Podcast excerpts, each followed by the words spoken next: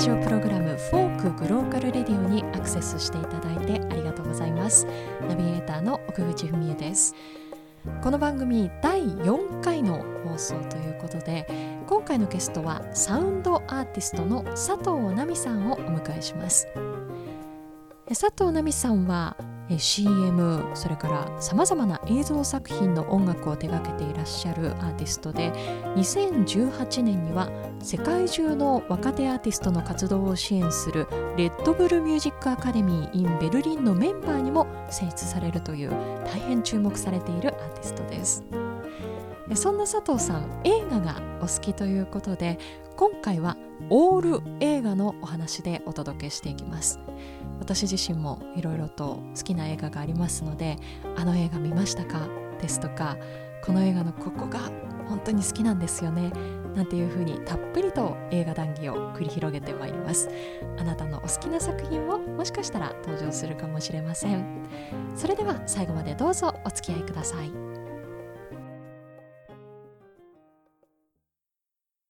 Folk Global Radio 今日ゲストにお越しいただいているのはサウンドアーティストというご紹介の仕方で合ってますか？はい、はい。はい、佐藤奈美さんお迎えしました、はいよろしくお願いします。いや奈美さんとはねもう何年前かな？23年前ぐらいに、うんうん。アースデー東北というイベントではい、演奏しているところを初めて聞いたのが最初の出会いなんですが、まあ、サウンドアーティストという名前の通りいろんな音をこう組み合わせてうん。楽曲を作られている方なんですが通常例えば、まあ、ギタリストとかピアニストみたいにこう一つの楽器を使って演奏される方であれば、まあ、その楽器をメインで演奏されていくと思うんですがもう本当にあらゆるタイプの音を組み合わせて楽曲を作られています。例えばシンセサイザうんーだったりとか、あとは電子的なパソコンで作ったようなはい音もありますし、でもそれだけだとちょっと無機質な感じだと思うんですが環境音うんうん。いろんな街の音自然の音なんかをこう組み合わせていって作っているんですね。はいそうです。でそのライブのスタイルっていうのがとても面白くてこれだけのこう重なった音を全部一人でうんうん。やっているっていうのは、そうですね、うん。なんか録音したものをこうコントロールしてる部分もあるんですけど、うん半分ぐらいはそうですね。その場で弾いてったものを重ねていくってういう感じ、ん。そうですよね、まさに今例えばキーボードで弾いた音がこう繰り返しうんループうんしていってるようなはい。部分とか、時折ちょっとこう風の音とかね、うんうん。そういうのが流れたりとかしてなんかすごいこう没入感があるというか、うんうんうん。音への聞いてるっていうよりも体感するああっていう感じなんですよね。あの形のスタイルっていうのはもともとその音楽自分でやろうって思った時からやっているやり方なんですか？いや全然違います。なんか、やってるうちにああなっていったっていう感じですね、あとはやっぱ環境音を取り入れ始めたきっかけなら、うん。あの2017年にあの、311メモリアル交流館という仙台地下鉄東西線の新井駅に併設されている施設でやった展示に音楽を作ったんですけど、うん。それが大きいですねうん。環境音を使い始めたのは。うんうん。自分でその録音機材を持ってはい。街に行ったりうん。自然に行ったりしてはい。撮っているってなんかすごいですよね。こう音を採集しに行くというか、うんうん。その時々で全然違いますもんね全然違いますね。でうん。もそれがすごい面白いうんなっていつも思ってます。うんうんうん。あの最新のリリースで言うと、はい。イギリスのレーベルからはい。出されている「Our Map Here はい」ですよね。これ私もあの1曲ずつ聞いたんですけどまずその馴染みのある地名のタイトルで、はい。一発目からあの子供たちが「右左右あ右左」って 言ってる声が聞こえてくる。これは何の音なんですか？あれはあのー荒浜の海岸深沼海岸でスイカ割りをしている子供たちの声うん。でそれと海の音を録音してできた曲です、うん三本塚？っはい。ていう曲ではおじいさんが何かのこう作り方みたいなのを説明されてはい。あれは何を作ってる時の？あれはあのずんだ餅の作ってる音を取りに行って、うんうんでなんかあのずんだ餅作ってる音ってこうすりこぎで、うんうんうんうん。あのうん。こう潰したりとかする音がもうすでに結構リズミカルだったりとか、うん。すごくいい音が多いので、うん。それをそのまま使ってっていう感じですね、うん。あれは本当にほとんどなんか音自体に加工をほとんどしてないというか。そうなんですか、うんうん。すごいこう小気味のいい音というか、うんうんうんクリアな音そうですそうです。あれずんだ餅のあんを潰してる音とかうんうん。をそのままパーカッションに持ってきたりとか、ねえ。なんかおしゃれだなと思いました。おしゃれですか、うん。本当に？嬉しい。なんだろうなんかそうかっこいいフレーズっていくらでも作れると思うんだけど、技術があれば、うんでもなんかそういう本当にその場に行かないと取れない音を組み合わせて、うんうん。なおかつそれをパーカッションとして効果的に入れるっていうこともすごいと思うし、やっぱり技術先行じゃないっていうか、うんうん。なんかドキュメンタリーっぽいというか、うんうん。そんな感じで聞きました。ありがとうございます。でもそうなんですよね。あの今メロディーって、AI が作ってくれる機能とかあったりとかして、うん。あのパソコンのうん。音楽制作ソフトで。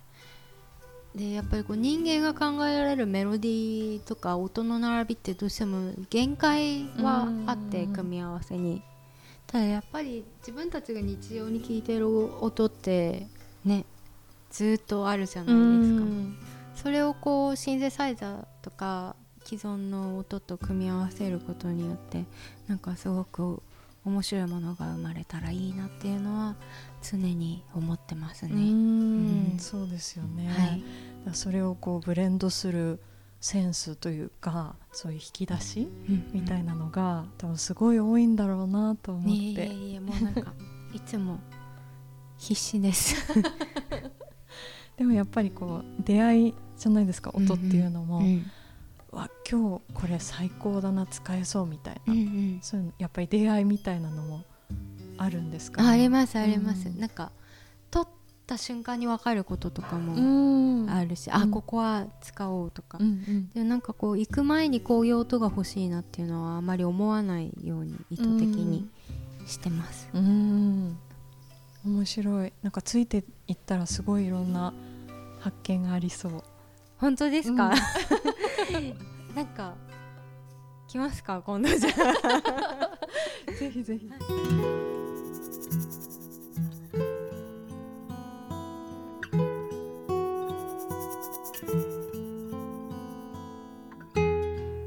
今日は、はい。あのまあ、せっかくこうして来ていただいたのでナミさんのその音楽の部分じゃない話もはい。したいなと思って、ツイッターをねちょっとはい。ちらちらっと見たりしたんですよ、ナミさんの。映画とかはい。そういうものを結構見てらっしゃるんじゃないかなと思って。映画そうですね、なんかそういう話を今日できたらいいかなと思って、はい勝手に目論ん。ではいいたんですけれどぜひぜも、ひあのー最近のツイートでう私的にもおってきたのが、はい。えークリストファー・ノーラン監督のはい。はい。最新作「テネット」はい。見たのかな見てないのかなどっちなのかなっていう感じであったら聞きたいなと思ってたんですけど見ました？見てないんです。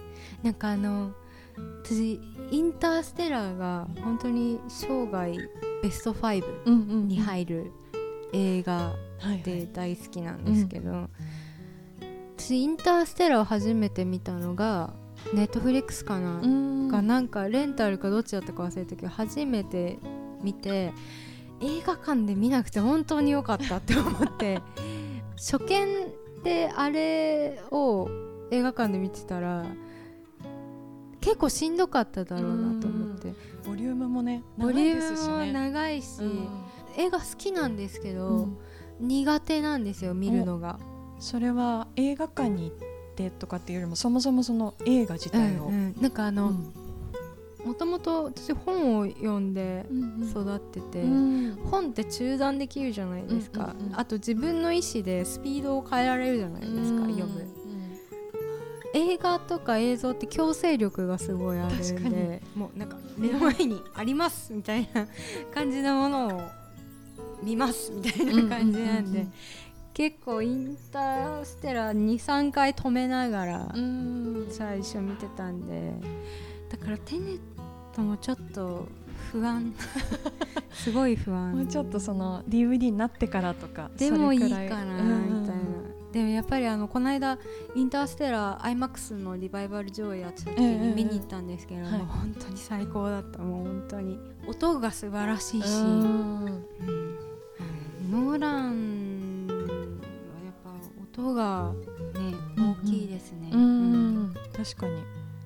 私はちなみにクリストファー・ノーランの監督の作品を、まあ、知人から勧められて「うんインセプション」をああはい。見たんですけど、まあなんという作品だとめちゃくちゃ衝撃を受けて、で何がすごいってやっぱりその構成力というか、ストーリーがもうずば抜けて面白い、でなおかつすごい重層感があるし、でまた終わり方がめちゃくちゃおしゃれなんですよね。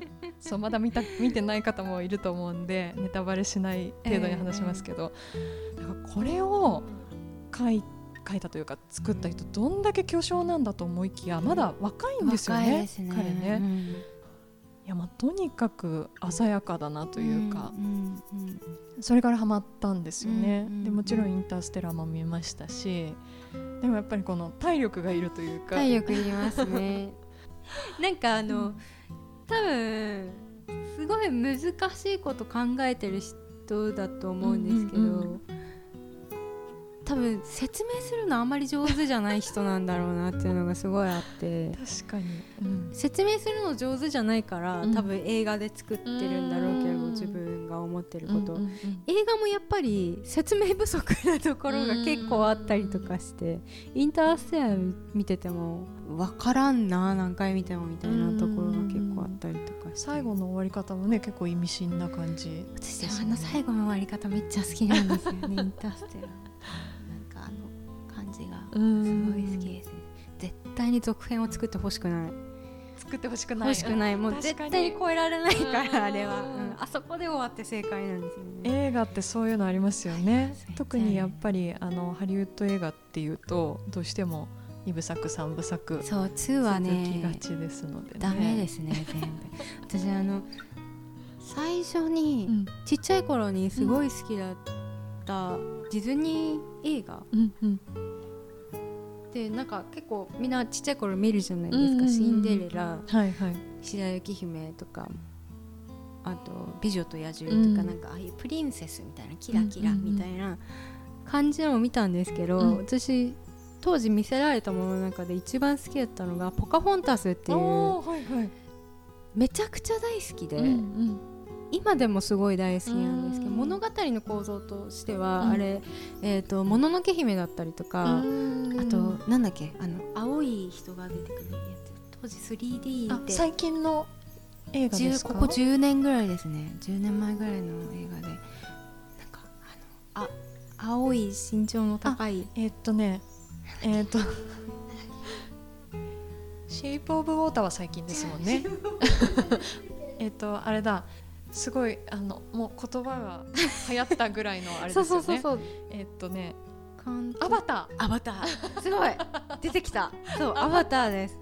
でもアバターとかもののけ姫とかと同じ構造なんですようん。ねなんかあの人間の世界とうん。そうじゃない超自然的な世界があってそこの交流だったりとかあとそのお互いの世界に住む人がひととき一緒になってお互いの世界に帰っていくみたいな、まあ、アバターはちょっとそっちの世界に人間が行っちゃう話だけど「もののけ姫」とかと同じで「ポカホンタス」ってディズニー映画の中で初めて女性の自立を描いた映画なんですよ。うん。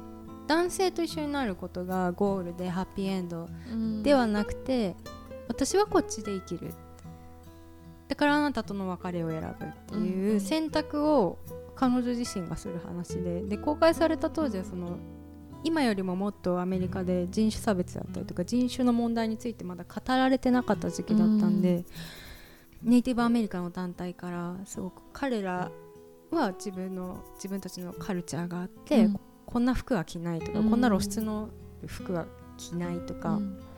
まあ、なんかそういう指摘とかもあって興行が伸びなかったりとか、あとやっぱりちっちゃい女の子とかはねキラキラしてるフリフリしてるものの方が好きだったりとかして、大ヒット作みたいな扱いではないというか、うん。うん感じなんですけど私本当に大好きだったんですよね。なんかそのディズニーアニメーションで言うと最近の、まあ、実写化の流れで、女性のそのヒロインってどんどんどんどん強くなってるじゃないですか、うんはい、あれはナミさん的にはどうですか？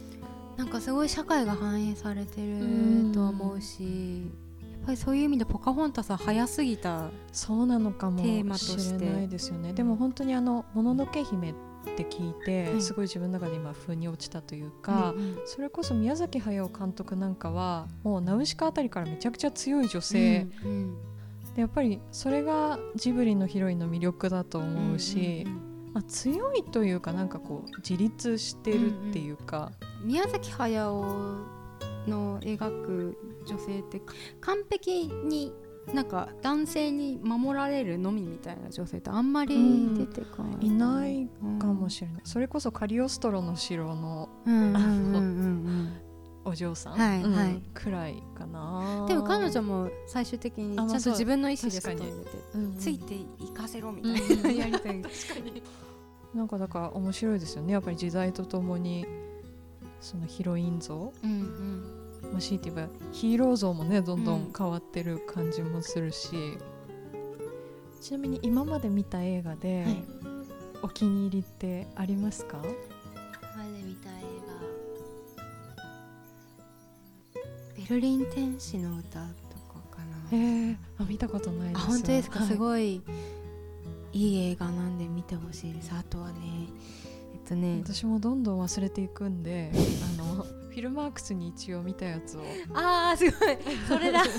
私もそれをやらなければいけない。ちょっと待ってくださいね。えっとイーストウッドのうん女性のうん。ボクサーが出てくる、うんと。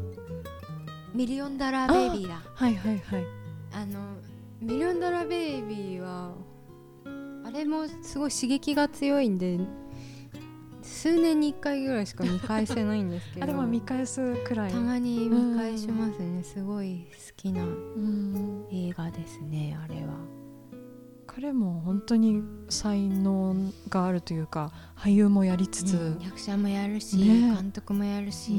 もうすごいまだ撮ってるんですよ。全然引本当でね。多分死ぬまで撮ると思うあの人。はそういうポリシーなんでしょうね、うん。きっと最近ので言うと最新作ではないけれども運び屋？はいはいはい。あの麻薬を運んだおじいさんの実話うんうんで、クリント・イーストウッド自身が演じてるんですけどなんかこれまでのちょっとこう刺激が強いものっていうよりも、うんうん。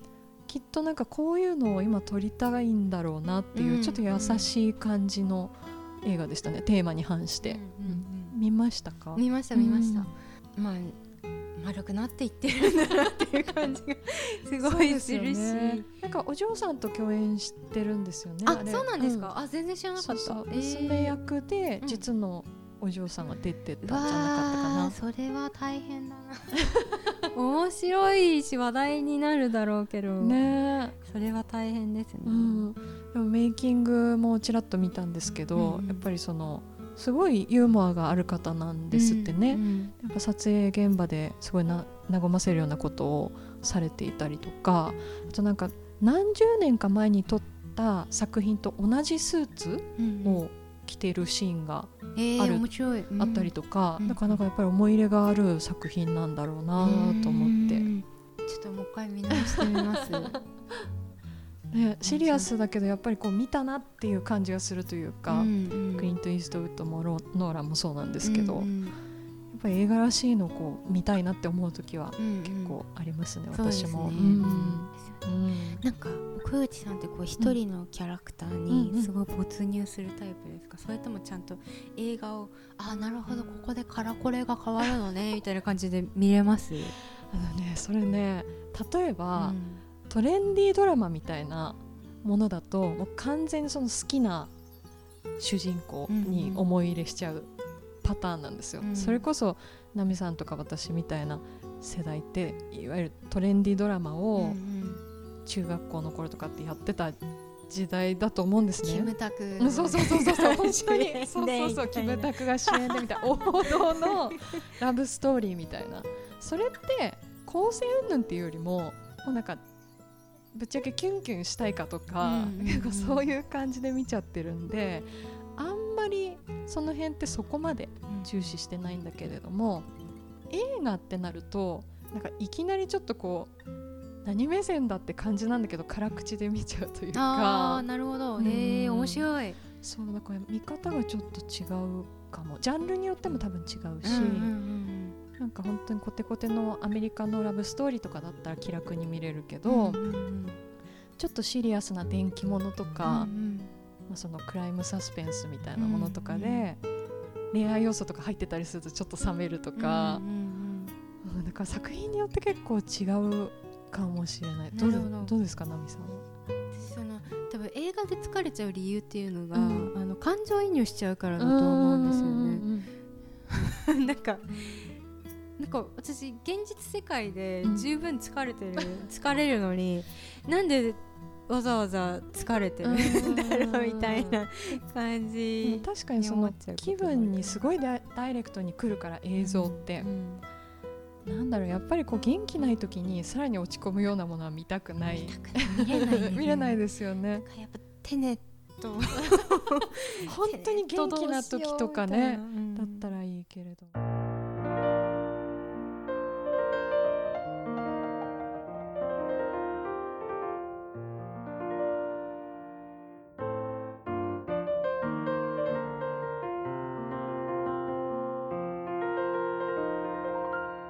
Folk Global Radio.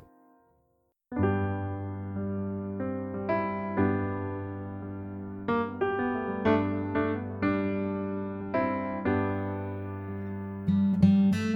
のー今年に入って、まあ、コロナの影響もあるっていうこともあるんですけどネットフリックスを契約して、あ本当ですか？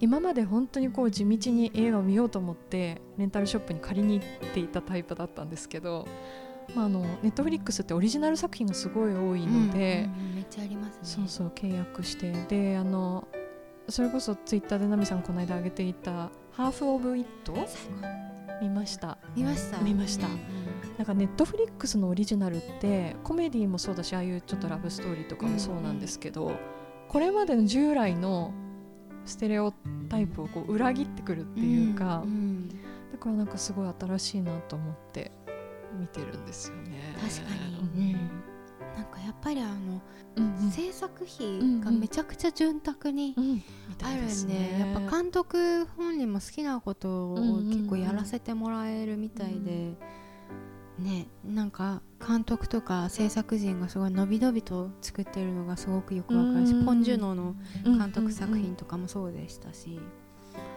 そこその点で言うとやっぱりあの映画館って5.1チャンネルなんでパソコンの音と全然違うんですよ。スピーカーが5個とあとちっちゃいのが1個っていう。なんで自分の周りを囲むように音があってねやっぱパソコンで見るってこうイヤホンつけて見るにしても右左なんで DVD とかパッケージにする時って音を全部プロダクションし直すらしいんですよねうん。LR 用に。うんうんうん。だからやっぱ映画館でしかできない体験っていうのはすごくあって去年見た映画の中で一番良かったのが「あのミツバチと遠雷」っていう、うん。はいはいはい。邦画そうですよね。邦画。うん。すごい良かったんですよ映画が、へー。私映画館2回見に行って。そんなに？そう東京仙台で最終日に見て、うん。これはちょっともう一回見たいなと思って、へー。東京行ってもう一回見て、あれ誰が出てる映画でしたっけ？えー、と松岡真優さん。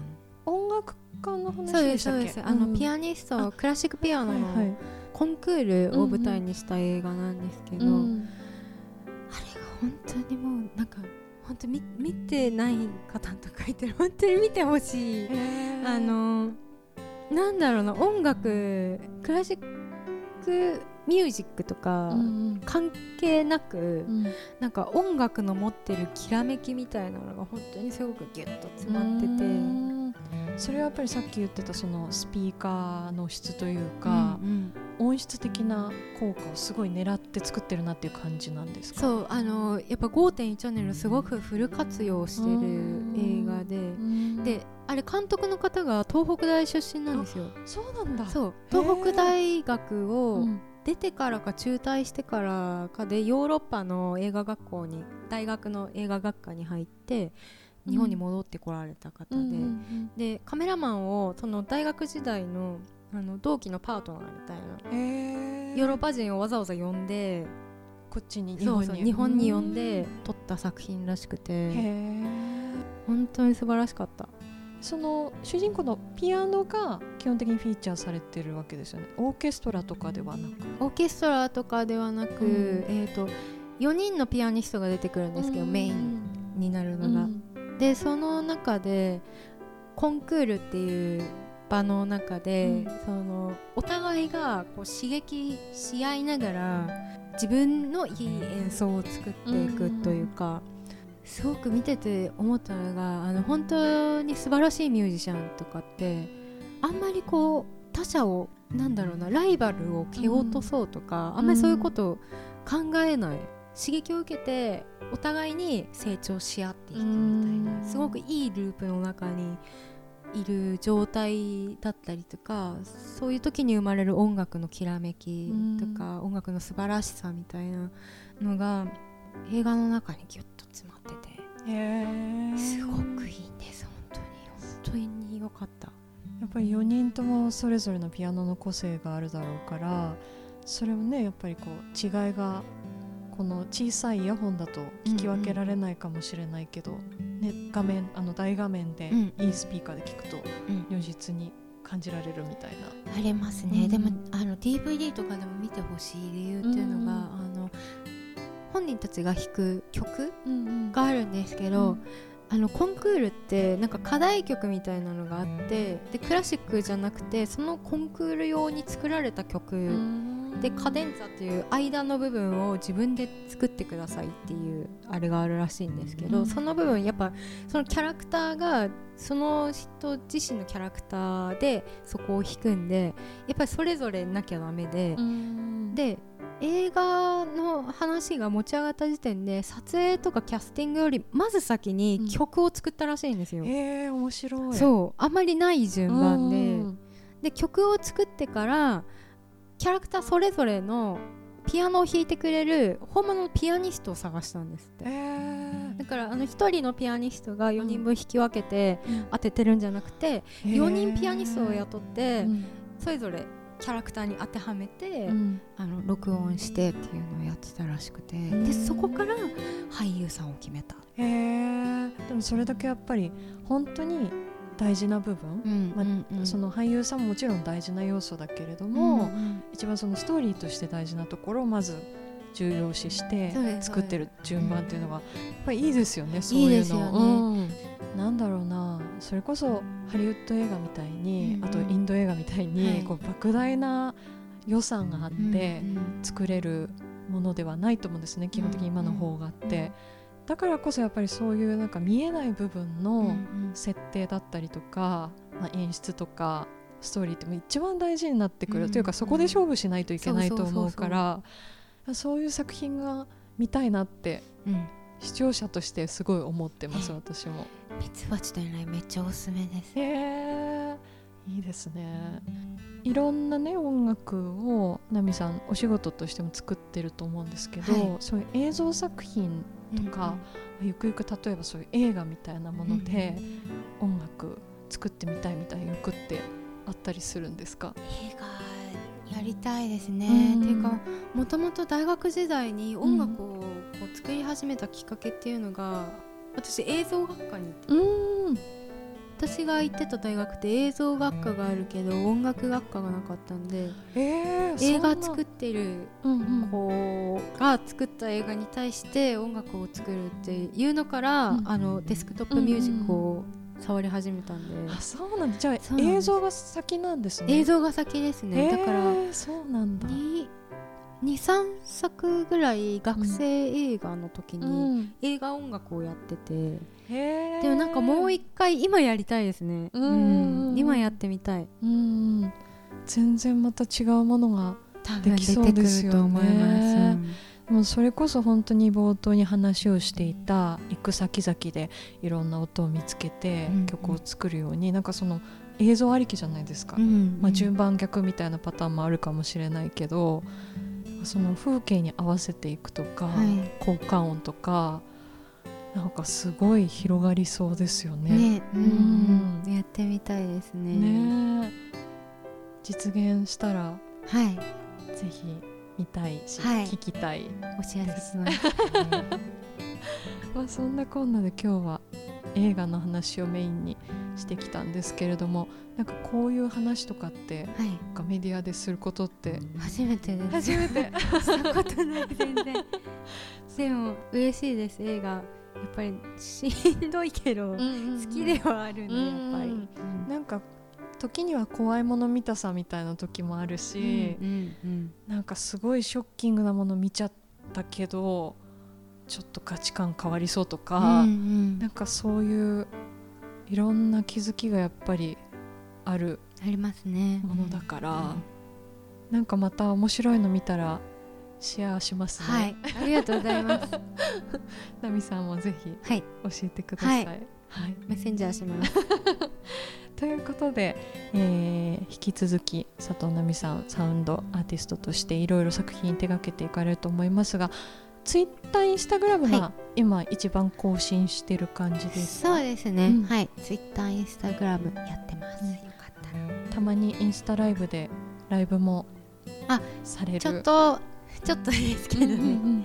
やってたりとかするんでよかったら覗いてください、ぜひ、はい。皆さんチェックしてみてください。えー、フォークグローカルレディオ今日のゲストはサウンドアーティストの佐藤奈美さんでした、はい。また来てください。ありがとうございました。ありがとうございました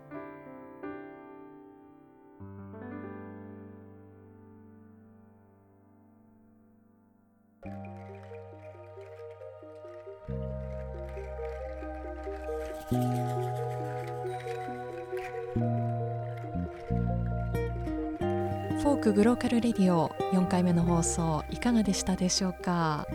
え後日談なんですがえこの収録の後にクリストファー・ノーラン監督最新作「テネット」私映画館で見てきました。本当にノーラン節炸裂といった感じで1回見ただけでは私はその魅力を理解しきることができませんでした。なので2回目3回目と見るごとにその面白さとか新たな発見があるんじゃないかなという作品でした、まあ、ノーラン監督の作品に限らず映画というのは見る時の気持ちとかあの状況とかねタイミングで見えてくる魅力ってまた全然違ったりするので、まあ、それが映画の魅力だったりするのかななんて思いながらナミさんとお話をさせていただきました。ゲストの佐藤奈美さんの活動 SNS でこう更新されていますし音楽も本当に音にリアリティがあって素敵です、えー皆さんに聴いていただきたいと思っています。そしてこの番組の最新情報はインスタグラムのアカウント fork.glocalradio で更新しています。こちらも合わせてチェックしてみてください。ということで、えー次回の放送も素敵なゲストをお迎えしますのでお楽しみに。ナビゲーターは奥口文恵でした。